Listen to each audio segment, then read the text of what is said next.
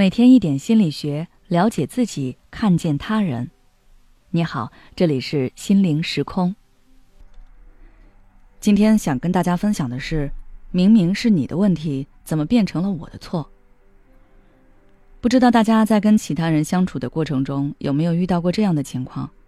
就是明明是对方自身存在一些缺点或者是问题，却反倒说是你不对。比如对方有很强的拖延症。自律性差，不会做时间安排。你按时做完被表扬了，他却说你是故意出风头、耍心机。再比如，对方的理解能力有问题，一直曲解你的话。你说你有电话恐惧症，对方却说：“我不相信，上次你还给我打了呢。”害怕和去做是两回事，他自己理解有误，却说是你说的不准确。我曾经也遇到过这种情况。有一次，我跟我妈妈两个人敞开心扉的聊天，她说了我一个缺点，就是不喜欢听重复的话。有时候她只不过重复说了两三次，我就烦了。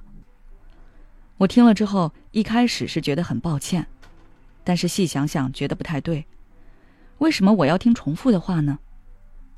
比如之前妈妈跟我说，周六回老家一趟，顺便去看看亲戚，我说好的，没问题。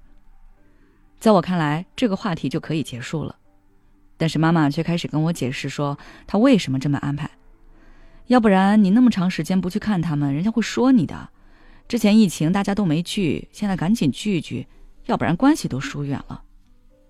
我就回应，放心，我都听你安排。但是他还在继续说，下周六啊，你别忘记了，我这都是为你考虑，亲戚总归是亲戚，走动走动才有感情。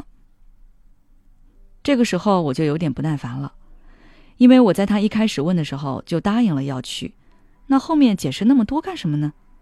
在同一个话题上重复，让我觉得很浪费时间。后面的解释其实更像是一种说服，可是只有当对方反对你才需要说服。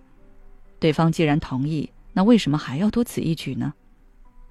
同样的，一件事我不同意，并且说了理由，可对方还是要再三反复去说。那我不高兴听不是很正常吗？类似的情况在生活中很常见，比如父母教训孩子的时候会说：“怎么说你两句还不高兴啦？”好像你被批评就不能不高兴。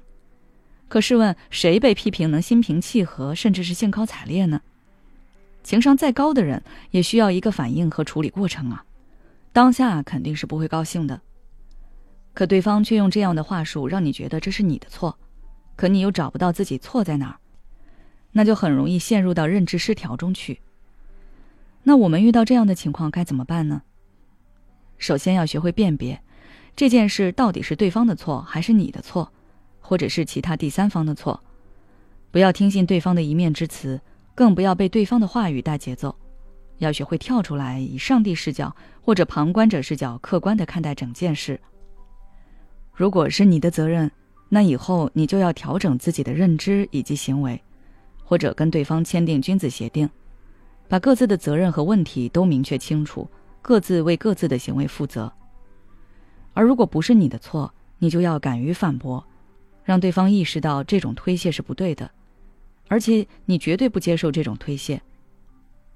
但是想要找出对方话语的逻辑错误是不容易的，尤其是在当下的情境中，你可能只会感觉到不对劲。却无法明确说出来，这时候你可以做一个事后复盘，也可以跟其他人聊聊，让别人帮你分析一下，梳理好逻辑和语言之后，再去跟对方沟通，让对方意识到那是他的错，不是你的问题。